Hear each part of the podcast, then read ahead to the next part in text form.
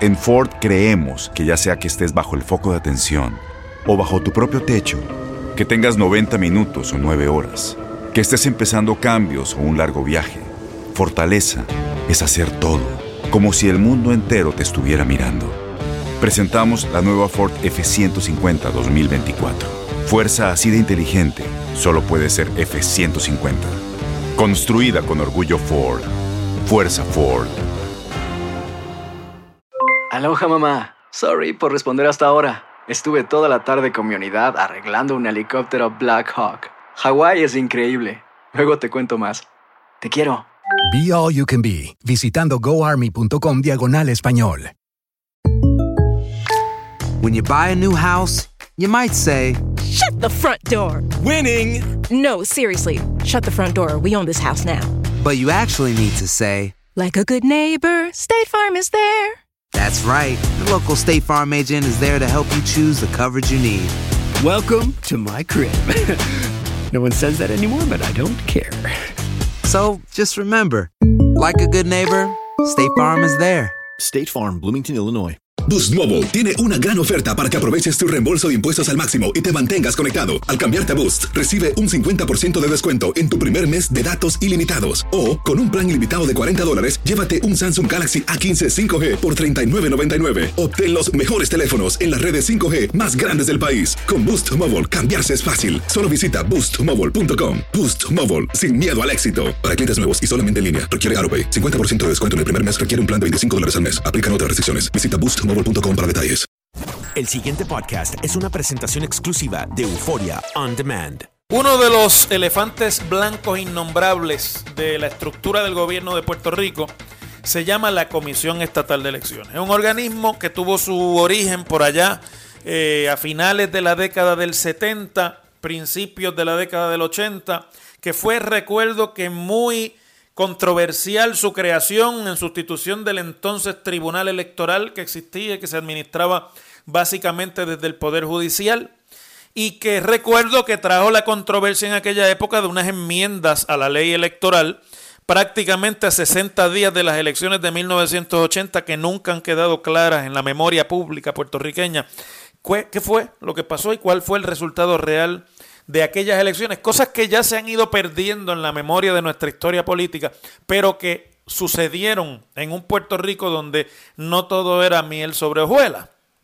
Después, y como resultado de que en esas elecciones de 1980 el Partido Nuevo Progresista perdió la legislatura, el Partido Popular se convirtió en mayoría en Cámara y Senado y mientras que el PNP retuvo la gobernación en la primera experiencia de gobierno compartido eh, realmente después de en la historia de Puerto Rico, después de que estamos eligiendo gobernadores, pues hubo una nueva eh, reforma electoral y entonces se produjo el organismo electoral tal y como lo conocemos hoy. Creo que eso fue, si no me equivoco, en el año 1983 y para entonces el mecanismo de corrección de muchas de los fallos que tenía la ley electoral y que le adscribían al partido en el poder la capacidad de manipular los procesos electorales y con eso la posibilidad de la comisión de fraude electoral en Puerto Rico, se resolvió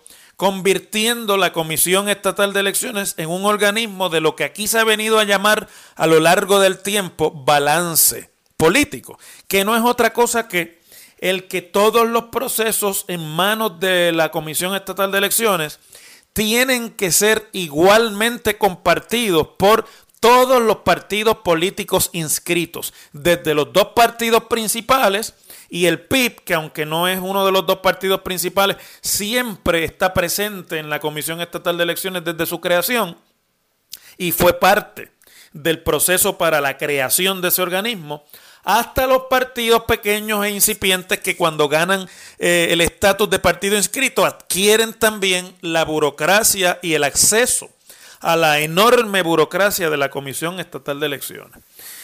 El problema es que a lo largo del tiempo, y aunque yo reconozco la importancia de la Comisión Estatal de Elecciones en la confiabilidad de los procesos políticos, y reconozco también el hecho de que la inmensa mayoría de los que trabajan en la Comisión Estatal de Elecciones son gente honesta gente que, tratan de hacer con los recursos que tienen el, el mejor trabajo posible.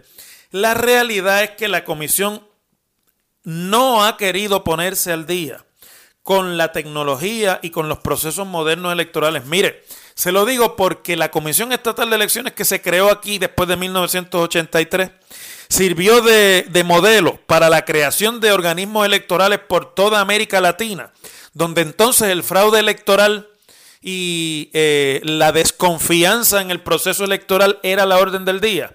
Y muchos de los países vecinos de la cuenca del Caribe e inclusive del continente sudamericano vinieron a Puerto Rico a aprender de los procesos que nosotros creamos aquí y en cuestión de unas décadas nos han pasado por el lado y los procesos electorales en esos países que nosotros llamamos atrasados, subdesarrollados, tercermundistas, vecinos todos nuestros aquí, en la inmensa mayoría de ellos están mucho más adelantados y están mucho más al día en la tecnología disponible para el escrutinio de votos y para el depósito de votos que lo que está la Comisión Estatal de Elecciones. Y ha sido un problema, eso del balance político, ha sido la piedra de obstáculo más grande para poder traer la Comisión Estatal de Elecciones a nuestros días en términos de, de modernidad.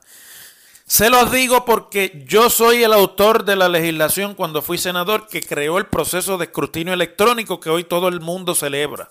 Y hubo que esperar tres cuatrienios para que de que se presentase la idea original, una legislatura lo pudiera convertir en realidad y un gobernador lo firmase. Me tocó a mí la oportunidad y el honor de hacerlo y me siento orgulloso. Quizás una de las más importantes contribuciones que hice en los cuatro años que estuve en la legislatura. Pero fue contra viento y marea.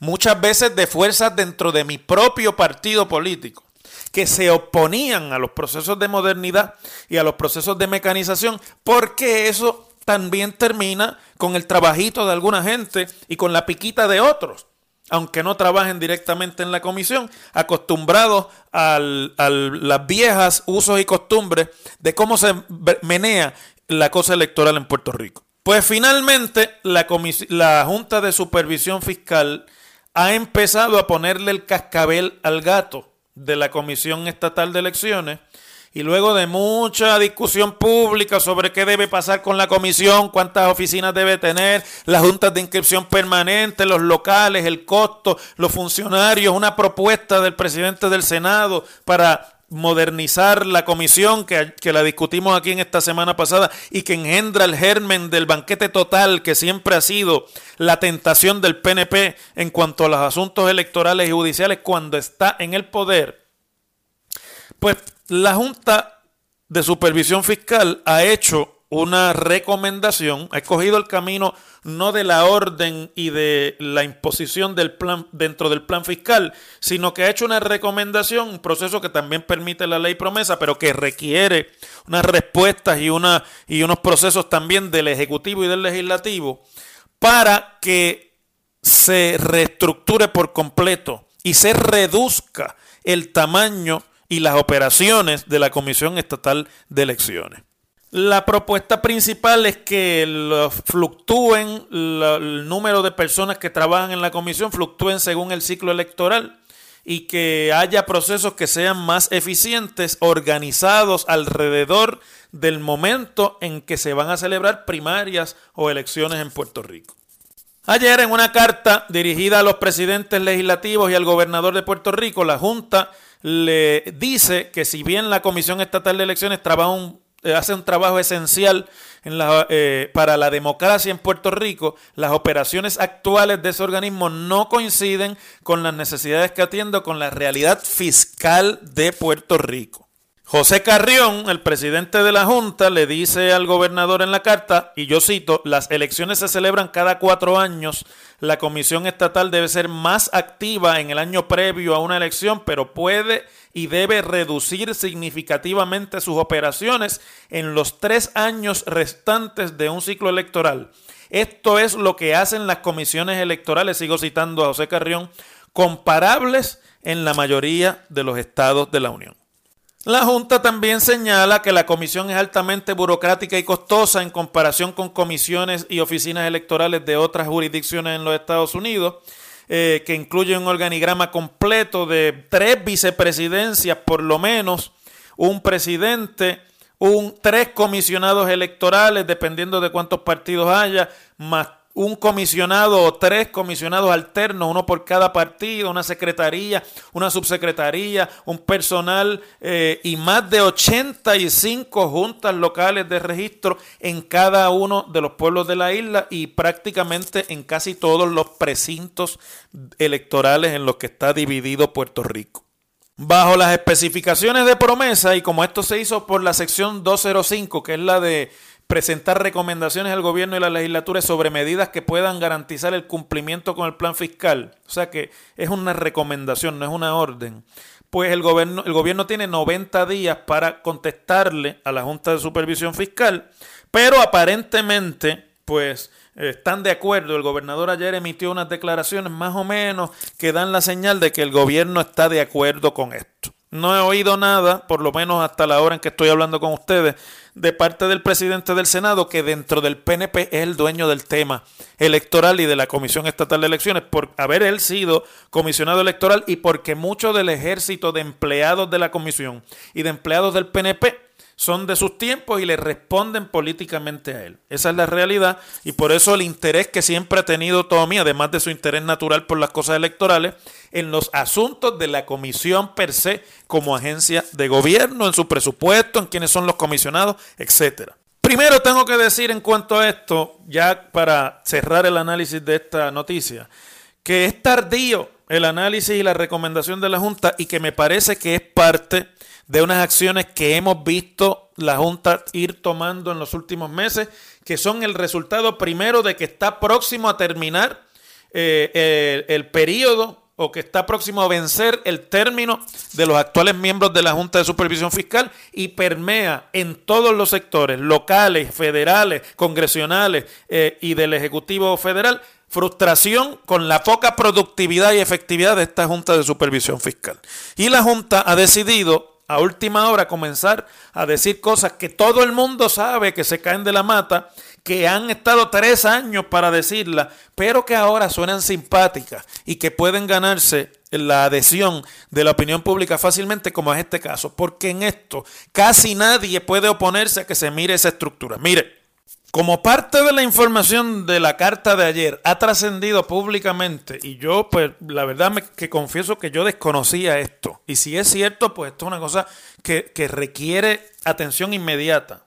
Que la Comisión Estatal de Elecciones tiene aproximadamente 700 empleados pero que sin embargo Usted no puede inscribirse o registrarse para votar en línea o renovar las tarjetas de identificación electoral en línea como se hace en prácticamente todos los países del mundo, inclusive los países que tienen menos dinero, menos recursos, menos tecnología, menos acceso a la tecnología que Puerto Rico y obviamente como se hace en muchos de los estados de la Unión. Yo sé qué es lo que van a decir los adictos a la estructura de la comisión, que es que se garantiza así la pulcritud y se, se evita el fraude. Eso es mentira. Hay muchísima tecnología ya inclusive en línea, que no permite el fraude a la hora de usted llevar estos procesos. Igual que decían que el escrutinio electrónico se prestaba para el fraude electoral y que era peligroso porque la transmisión de la información no era segura. Todo eso era mentira. Lo que se demostró con la implementación del escrutinio electrónico, que se oponía principalmente en mi Partido Popular Democrático, es que el fraude quien lo hacía eran los partidos con el viejo procedimiento que existía para contar votos, que le desaparecía papeletas y votos a muchos y que era imposible que salieran electos con el proceso anterior. Lo que sí que me parece es que debemos tener mucha cautela y mesura porque los procesos electorales están ahí a la vuelta de la esquina. Esto se debió haber empezado a trabajar a principios de cuatrienio. Y aunque yo no soy de los que suscribe que sin la comisión actual todo está abierto al fraude, porque yo creo que el fraude se ha venido desarrollando precisamente escudándose en las ineficiencias de la estructura actual, pues ciertamente el trastocar a tan poco tiempo de los procesos electorales sin las debidas salvaguardas debe tenerse mucha precaución. Pero adelanto que si esto lo tocó la Junta de Supervisión Fiscal, puede que no le caiga bien al presidente del Senado, quien de casualidad, no digo yo que las casualidades no puedan existir, la semana pasada adelantó su propuesta sobre la Comisión Estatal de Elecciones. Me parece que se caía de la mata esto, me parece que hay muchas cosas allí que no tienen justificación y otras que se pueden hacer mucho más eficientemente, pero me parece que esto va a caer presa de la pelea para las gradas que hay entre la Junta y los partidos políticos para ver quién es el más bravo contra la Junta. Y puede que esto sea un aguaje de muleta y la Junta lo haya hecho así porque sabe finalmente que poco de esto se va a tocar. Me parece, sin embargo, que hay mucha tela de dónde cortar en cuanto a la comisión, salvaguardando no solamente los procedimientos, sino también ubicando a mucha desempleomanía en lugares del gobierno donde hace mucha más falta que en el organismo electoral cuando la mitad del cuatrenio por lo menos pasa sin ninguna actividad electoral. Vamos a ver, vamos a darle chance a la Junta a ver cómo trabaja esto con el gobierno y vamos a ver cuál es la reacción de los partidos políticos y de las y de la legislatura per se. Ya escuché hoy que hay protestas porque porque ustedes saben que hay partidos políticos que no pueden hacer otra cosa que inscribir a sus adeptos y a sus, y a sus más fieles eh, colaboradores en la Comisión Estatal de Elecciones. Y aquí hay mucho mantengo electoral y mucho eh, aguantar la ineficiencia y la falta de claridad en los procesos, simplemente porque, vamos a decir las cosas como son, se ha convertido la comisión a lo largo de las décadas en un subsidio gubernamental para los voluntarios empleados de los partidos políticos que están a sueldo del gobierno, pero que su trabajo es el activismo político partidista. Yo no estoy en contra del activismo político partidista, pero sí estoy en contra de que ese activismo lo financie la nómina del pueblo de Puerto Rico, que son los chavos que usted y yo pagamos en contribuciones cada 15 de abril. Las cosas como son. En WKAQ se abre el aula del profesor Ángel Rosa. Conoce de primera mano cómo se bate el cobre en la política. Las cosas como son. Profesor Ángel Rosa en WKAQ. Bueno, a estas alturas del juego y como comentábamos ayer con el amigo Federico de Jesús desde Washington, ya mismo vamos a hablar con Fede nuevamente pues el cierre parcial de las agencias del gobierno federal se, han convertido, se ha convertido ya en el más largo de la historia reciente de los Estados Unidos, superando ya en términos de días el cierre que se dio bajo la administración de Clinton durante la presidencia de la Cámara del republicano Newt Gingrich, allá en la década de, los, de los años 90 del siglo pasado. Y eso, pues decía yo, ayer le comentaba a un medio de prensa que hoy trae un artículo sobre eso, el periódico Metro, que más allá de lo que usted pueda pensar de Trump, de la muralla, de los demócratas, de DACA y de todo lo demás, pues eso es, se convierte en un problema en sí mismo político, porque el cierre prolongado de las operaciones del gobierno federal no solamente es un problema para los demócratas y para los republicanos en términos políticos y electorales, sino en términos del funcionalismo, de la funcionalidad y de la gobernanza en los Estados Unidos a nivel del gobierno federal porque se comienzan a afectar procesos que solamente los pueden prestar las agencias federales, como por ejemplo los de aduana, los de algunos del Homeland Security y otros Coja, por ejemplo, el caso de los servicios de HUD y de los servicios del Departamento de Justicia Federal y las agencias de, ley y orden federales. Y eso eh, tiene una repercusión que va mucho más allá de la cuestión electoral en términos sociales y en términos económicos e inclusive para hacer negocio en los Estados Unidos. Y hoy la prensa recoge eh, unas declaraciones que hace la presidenta del capítulo local de la Unión Nacional de Empleados del Tesoro, o sea, los empleados, por así decirlo, de rentas internas federales del IRS, Internal Revenue Service, en el que eh, Lorna Nadal, que se llama esta empleada federal, describió un cuadro crítico porque los empleados del IRS no han podido reportarse a trabajar bajo el cierre eh, por las económicas, por la situación económica terrible que crean los hogares de muchos de estos empleados, el llevar más de dos quincenas en plena Navidad sin recibir su salario y sin recibir su paga. Y decía esta empleada que está todo detenido y que los han llamado, lo están llamando para regresar a trabajar en base de que usted trabaja ahora y después cuando el gobierno abra le pagan. Eh, pero que nadie o casi nadie se ha reportado a trabajar, pues porque no tienen cash. Imagínese usted la situación de usted tener que pagar el carro, pagar la casa. En, en, algunos casos en Estados Unidos están en el pleno invierno, que eso de por sí añade unos gastos adicionales a la operación de cualquier hogar. Eh, regresan los niños a la escuela después del receso de Navidad, etcétera, y usted hace tres quincenas que no recibe su cheque. En el caso de algunos lugares de los Estados Unidos hay organizaciones voluntarias que están dándole alimentos y gasolina a los empleados para ver si pueden regresar a trabajar por lo menos con esas necesidades cubiertas. Pero en Puerto Rico eso no ha ocurrido.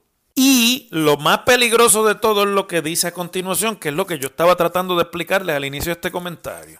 De acuerdo a Lorna Nadal, para esta época del año, el personal del IRS está en la etapa eh, de recibir declaraciones de impuestos, llamadas de contribuyentes solicitando transcripciones que verifiquen si tienen deuda, si tienen que restablecer los planes de pago, eh, si tienen problemas por el, el, robo de identidad, que se ha convertido en uno de los problemas de seguridad más difíciles de resolver en los tiempos modernos. Y todo eso está detenido por el tranque presupuestario entre demócratas y republicanos y por la perreta primero de Trump y ahora de los demócratas, de sentarse como gente civilizada a, dialogar y a tratar de llegar a un entendido en el que ya ni los demócratas van a obtener todo lo que querían, ni los republicanos, ni Trump va a obtener su muro. Por lo menos Trump parece que ya empezó a entenderlo y el sábado hizo la propuesta en la que convirtió el muro en una verja de barrotes en algunas partes nada más. Y eso, mis queridos amigos,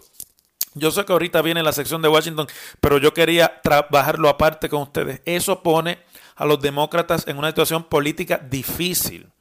Porque eh, ciertamente eh, gente como Barack Obama cuando fue senador o como Hillary Clinton cuando fue senadora, en ocasiones parecidas a esta, en las que se estaban haciendo asignaciones presupuestarias, votaron a favor del tipo de estructura que Donald Trump está proponiendo ahora que se construya. Ya no está hablando del muro de cemento de 32 pies, ya no está hablando sino de un muro de barrotes, una verja de barrotes de hierro, que es algo que los demócratas han estado dispuestos a financiar con su voto.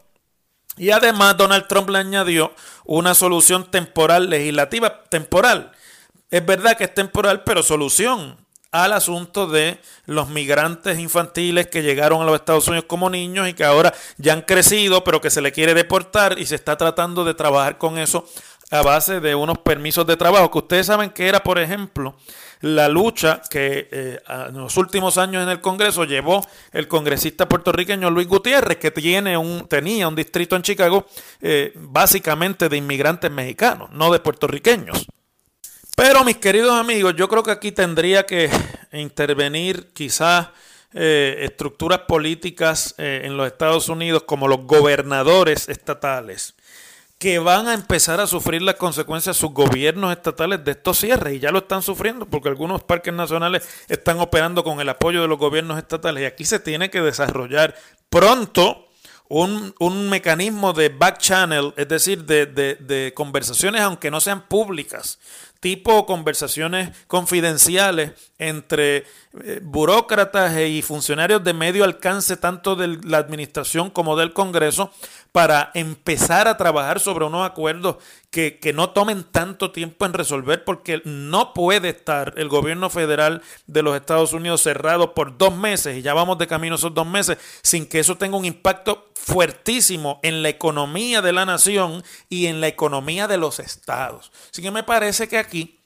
los gobernadores estatales van a tener que tomar el liderato y sentar los republicanos a la Casa Blanca y los demócratas a Nancy Pelosi y la Cámara de Representantes, porque a mi juicio es las posturas de ambas facciones están atrapadas en el discurso extremista tanto de demócratas como de republicanos. Y aquí ya a las alturas de dos meses de este tranque no va a haber soluciones extremistas ni nadie se va a llevar toda la bola ni todo el crédito. Aquí tienen que empezar a ceder, tienen que empezar a buscar un discurso moderado, un poco más de centro demócratas, un poco más de centro republicano y resolver este lío porque esto pronto se va a convertir en una crisis de gobernanza que va a tener inclusive repercusiones en la seguridad nacional de los Estados Unidos. Así se bate el cobre allá en la gran corporación. El pasado podcast fue una presentación exclusiva de Euphoria On Demand. Para escuchar otros episodios de este y otros podcasts, visítanos en euphoriaondemand.com. Boost Mobile tiene una gran oferta para que aproveches tu reembolso de impuestos al máximo y te mantengas conectado. Al cambiarte a Boost, recibe un 50% de descuento en tu primer mes de datos ilimitados. O, con un plan ilimitado de 40 dólares, llévate un Samsung Galaxy A15 5G por $39.99. Obtén los mejores teléfonos en las redes 5G más grandes del país. Con Boost Mobile, cambiarse es fácil. Solo visita boostmobile.com. Boost Mobile, sin miedo al éxito. Para clientes nuevos y solamente en línea, requiere AroPay. 50% de descuento en el primer mes requiere un plan de 25 dólares al mes. Aplican otras restricciones. Visita boostmobile.com para detalles. Todos los sándwiches tienen pan, las hamburguesas también. Pero estos panes, calientes, dorados, suaves y hechos al vapor, estos son especiales. Reservados para lo mejor de lo mejor, el filet fish y tú, en ese orden. Y llévate dos deliciosos filet fish con un patty crujiente de pescado, queso y salsa tártara de McDonald's por 6 dólares. Solo por tiempo limitado. Precio y participación pueden variar. No puede ser combinada con ninguna otra oferta. Producto individual a precio regular. Para La voz, porque la venta para amigos y familiares de JCPenney está de vuelta. Y esta semana tenemos un cupón de 30% extra para que prepares a tu familia y hogar esta Pascua. Estos son ahorros adicionales por encima de nuestros precios bajos. Además, comparte el cupón con quien tú quieras, porque siempre es mejor cuando ahorramos juntos. JCPenney, tallas y estilos para todos. Oferta válida del 11 al 17 de marzo. Aplican exclusiones. Detalles en la tienda jcp.com. Este abril te invitamos a nuestra feria virtual Univisión Contigo rumbo a la universidad. Conéctate virtualmente con representantes de colegios y universidades en la costa este, desde Nueva York a Florida. Aprende sobre ayuda financiera, becas y otros recursos para continuar tu educación. Regístrate para asistir y para la oportunidad de ganar una tableta. Te esperamos en Univisión Contigo rumbo a la universidad del 3 al 9 de abril. Regístrate ya en univision.com diagonal universidad.